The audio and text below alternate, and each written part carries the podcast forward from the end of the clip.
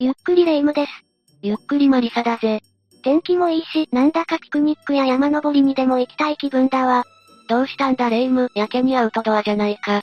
だってこんなに晴れてるんだし、山頂でヤッホーなんてしてみたいじゃないの。お、おう。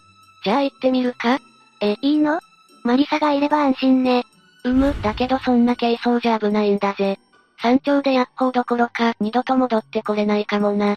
え、山ってそんなにヤバいところなの？なんだか怖くなってきたじゃないの。でもどれだけ準備していても不慮の事故が起きるのが山なんだぜ。ということで今回は、富士の樹海なんかよりはるかにヤバい、多くの人が遭難した怖い山について7つ解説していくぞ。それでは、早速解説スタートだ。第7位は、青森県にある八甲田山だ。八甲田山は青森県青森市の南側にそびえる山で、連なった18もの山々の総称なんだぜ。18の山ってかなりの大所帯なのね。ああ、でも標高はそんなに高くなくてな。一番高い山でも1585メートルなんだぜ。と言われても、なんかピンとこないわね。まあそうだよな。でも登頂にかかる時間ってのは、ルートやアップダウンによってバラバラだから。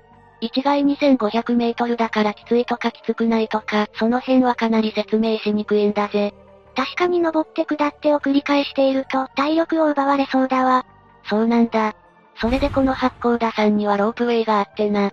全長 7km のスキーも楽しめるんだ。7キロも滑ったら顔面が凍ってしまいそうね。まあそのデカさならしょうがないな。で、この山は何が危険なのよ。八甲田山は初心者でも登りやすい山で、四季折々の風景が楽しめるから、毎年多くの登山客で賑わっているんだが、山の天気ってのは変わりやすくてな。急な天候変化に対応できなくて、そのまま遭難してしまうってパターンが多いみたいなんだぜ。山の天気と女心は、って言われるくらいだもんね。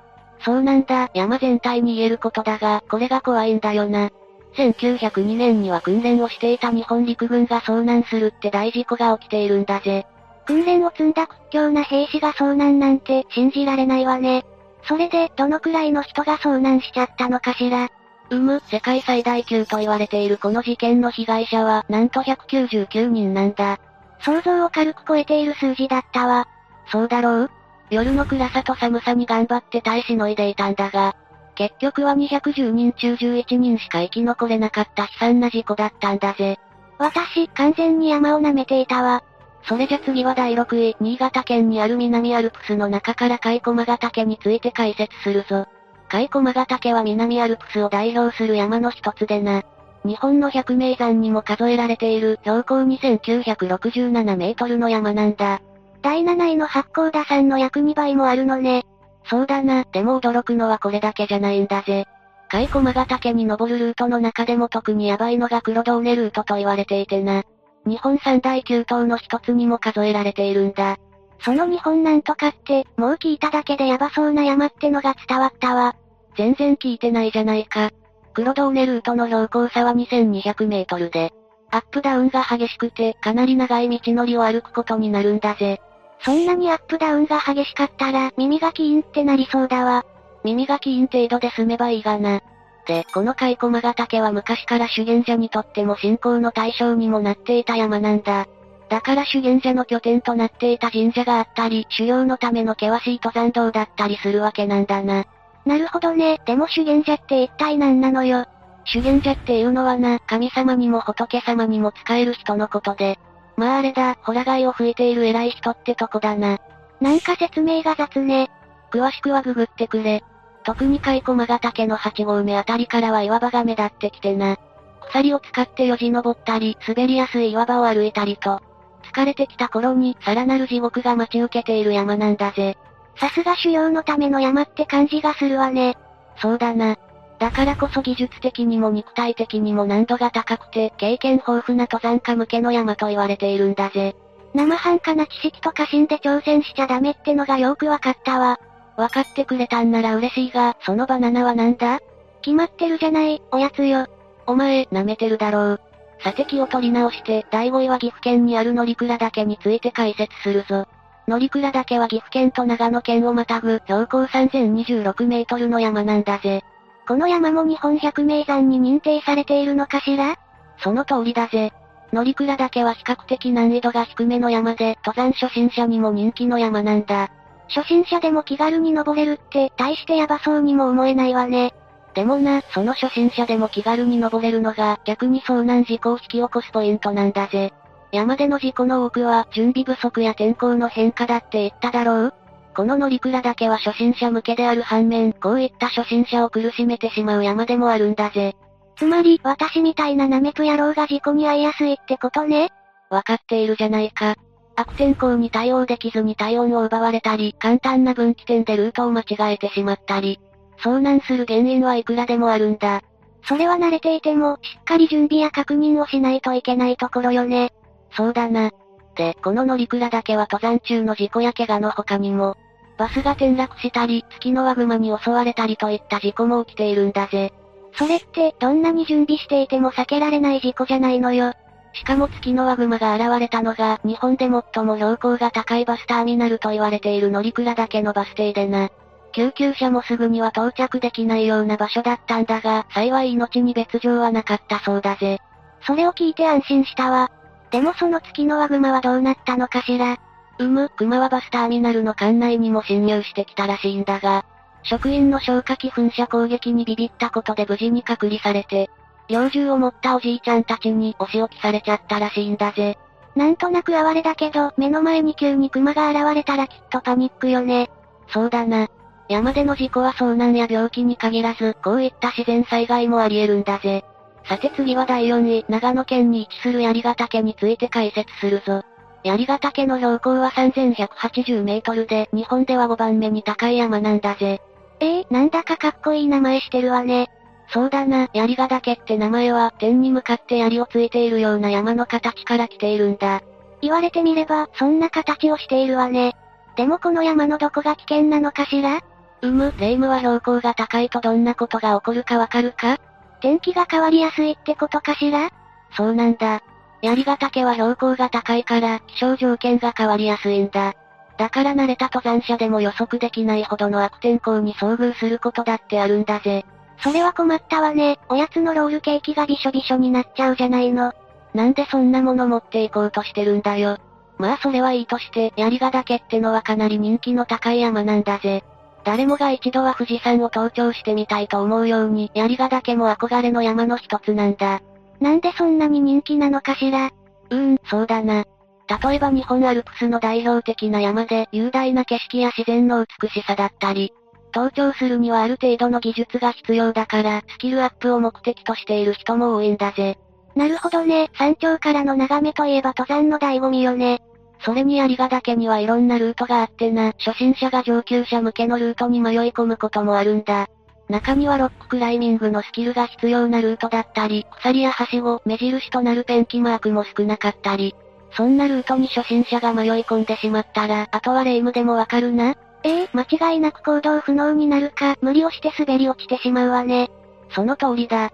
実際に起きた遭難事故でも20メートルほど滑り落ちた男性がいたんだが、傷は軽傷だったのに元のルートに戻れずに困っていたんだぜ。それもスキル不足だったってことだな。憧れる気持ちはわかるけど、やっぱり着実にスキルを身につけないとダメみたいね。ああ、そうなんだ。だからレイムみたいにピクニック気分で入山する人が遭難する、って事故が多発しているんだぜ。うー、肝に銘じておくわ。それじゃ続いて、第3位のトムラウシ山について解説するぞ。トムラウシ山は北海道にある大雪山系の山の一つで、標高は2141無なんだぜ。トム、トムラ、ああもうなんだか言いにくいわね。そんなとこで切れんなよ。まあこの山は大雪の奥座敷と言われている山でな。地元では神々の遊ぶ庭なんて呼ばれて崇められている崇高な山なんだぜ。へえ、なんだか手つかずの大自然が残っていそうな山ね。そうなんだ。トムラウシ山の山頂には直径200メートルの河口が広がっていて、ふもとにあるトムラウシ温泉なんかも有名だな。大自然を堪能できる温泉なんて素敵な場所じゃない。そうだな、でも忘れちゃいけないのはここが北海道だってことなんだぜ。天候が崩れると夏場でも体感温度が氷点下まで下がるくらい寒い地域でな。天候の悪化による遭難事故なんかもたびたび起きている山なんだ。うわぁ、同じ日本とは思えないほどの気温の違いね。うむ、実際にも2009年に登山者とツアーガイドの8人が命を落とす事故が発生しているんだぜ。その事故が起きた日も夏で亡くなった全員が低体温症にかかってしまっていたんだ。一体、夏の山で何が起きたのよ？このツアーは2泊3日の計画で、最終的には戸村牛温泉に行き着くコースだったんだぜ。登山開始の初日は特に大きな問題もなく歩き進めていたらしいんだが、問題が起こり始めたのは天候が崩れた2日目からなんだ。2日目は朝から大雨で、登山道はまるで川のようになっていたらしいんだぜ。相当歩きにくかったんでしょうね。そうだな、それでも多くの時間をかけて歩き続けていたんだが、夜を過ごす予定の山小屋も雨漏りだらけで、ずぶ濡れのまま寝袋にくるまって眠ったらしいぜ。さすがに疲れが見え始めた3日目に事故は起きてしまったんだ。服も乾かせないし、疲れも取れないし、もうすでに最悪じゃない。うむ、でもまだまだここからだぜ。悪天候に見舞われた3日目は、戸村牛山には登らず迂回するとガイドが判断したんだ。通常の倍以上の時間をかけながら、なんとか進んでいたらしいんだが、先頭を歩くガイドリーダーの声は届かず、ふらつき出すツアー客も出始めていたんだぜ。もうこの辺にしてあげてほしいわね。そうだよな。その後もガイド同士の情報共有ができていなかったり、体調不良を訴えるツアー客が相次いだことで、結局のところ一行は分離したり再合流したり、途中で脱落してしまったりと悲惨だったようだぜ。その後自力で下山したツアー客によって通報されたことで、遭難事故が明らかとなったんだ。雪山の恐ろしさがまじまじと伝わったわ。でもな、この事故の直接的な原因は悪天候だと言われているんだが、実は登山ツアーを企画した会社にも問題があったんじゃないかと言われているんだぜ。え、ちゃんとツアーガイドがいたのに、どうしてそうなるのよ。そのツアーガイドというのが3人いたんだが、ガイドのリーダーとメインガイドの2人が今回遭難したルートを経験したことがなかったんだぜ。ツアーガイド自身がルート初心者だったってこと？そうなんだ。だからツアーの安全管理に問題があると見た警察が、業務上過失致死の疑いでツアー会社を家宅捜索して立件されてしまったんだぜ。なんだかいたたまれないわね。そうだよな、ツアー客の中には登山歴10年以上の人もいたらしいから。やっぱり山ってのは侮れないんだぜ。さて次は第2位、富山県に位置する剣岳について解説するぞ。剣岳は北アルプス北部の立山連峰にある標高2999メートルの山で、日本では数少ないと言われている氷河のある山なんだぜ。氷河って名前だけは聞いたことがあるけど、一体どういったものなの？氷河は時間をかけて山に降り積もった雪が氷になって流れ始めたもののことを言うんだ。文字通り氷が流れている川みたいなイメージで巨大な氷の塊がゆっくりと動いているんだぜ。へえ、大きな川が凍ったら氷河になるんだと思っていたわ。そう思っていてもしょうがないよな。まあ川といっても実際のスピードはかなり遅くてな。もはや動いているのかわからないくらいなんだそうだぜ。ええー、なんかロマンを感じるわね。一生に一度は見てみたい景色だわ。そうだよな、でもレイムには難しいと思うぜ。なんでよ？私も練習すればできると思うわ。実は剣岳は日本国内で最も危険度の高い山とも言われているんだ。その理由の一つが、カニの横ばいとかカニの縦ばいと言われる難所なんだぜ。おかしな名前ね、それがどう大変なの？うむ、先に山の説明をしておくと、剣岳は岩に覆われた岩山なんだ。別名、岩と氷の殿堂とも言われるくらいで、この岩場をひたすらアップダウンすることになるんだが、その登山の途中には、いくつもの鎖場があるんだぜ。鎖場って一体何なのかしら？鎖場というのは自力では登れないような岩場に鎖が打ち込められた場所のことでな。この鎖と狭い足場を伝いながら登っていくんだ。ひぃ、滑ったら一発で終わりじゃない。まさにその通りで、カニの横ばいやカニの縦ばいの他にも、無数にある鎖場で命を落とした人は数えきれないほどいるんだぜ。中には経験豊富な登山家なんかもいたようだな。そんな危険を冒してまで登りたいって、どうかしてるわ。お前、さっきまで練習すればできるとか言ってたよな。こんな説明聞いたら、もう無理に決まってるじゃない。まあ一般登山道の中では、国内最難関ルートの一つであることは違いないが、その先に待ち構える壮大な景色といったら、もう最高なんだぜ。さて残すところ第1位は、群馬県にある谷川岳だ。谷川岳は群馬県と新潟県にまたがっていて、標高は1977メートルの少し低めの山なんだぜ。初心者から上級者まで多くのルートがあるから、年間約4万人が訪れる人気の山なんだ。今までとは違ってなんだか普通の山のように聞こえるわね。いや、谷川岳のヤバさはここじゃなくて、実はとある理由でギネスブックに載っているところなんだぜ。とある理由って何よ？え、まさか。そう、そのまさかなんだ。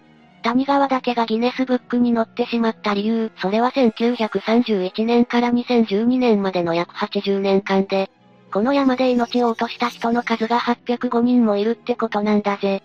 ひぃ、普段から人気の山だからそれだけ遭難率も高いってことなのかしら。そうだな。世界各国にある8000メートル級の山を足しても637人なのに対して、谷川だけは単独でぶっちぎっているんだぜ。だから日本国内のみならず、世界の山の中でもワースト1位を記録してしまったんだ。世界対日本で勝っちゃうなんて、相当やばいじゃないの。そうなんだ、だから別名、魔の山とも言われているぞ。実際には今でも行方不明者や負傷者が出続けているから、もうちょっと被害者の数は増えているんだぜ。でもこの山はそんなに標高も高くはないのに、なんでこれだけの数になってしまったのよ。やはりそれは、小学生でも登れる難易度だからってとこだろうな。それだけ簡単な山だったら自然と警戒心も低くなるだろうそこに襲いかかってくるのが急な悪天候やルートミスなんだ。確かに、ナメプしてたら相手にボコボコにされることってよくあるものね。お前、普段からナメプしてるのかよ。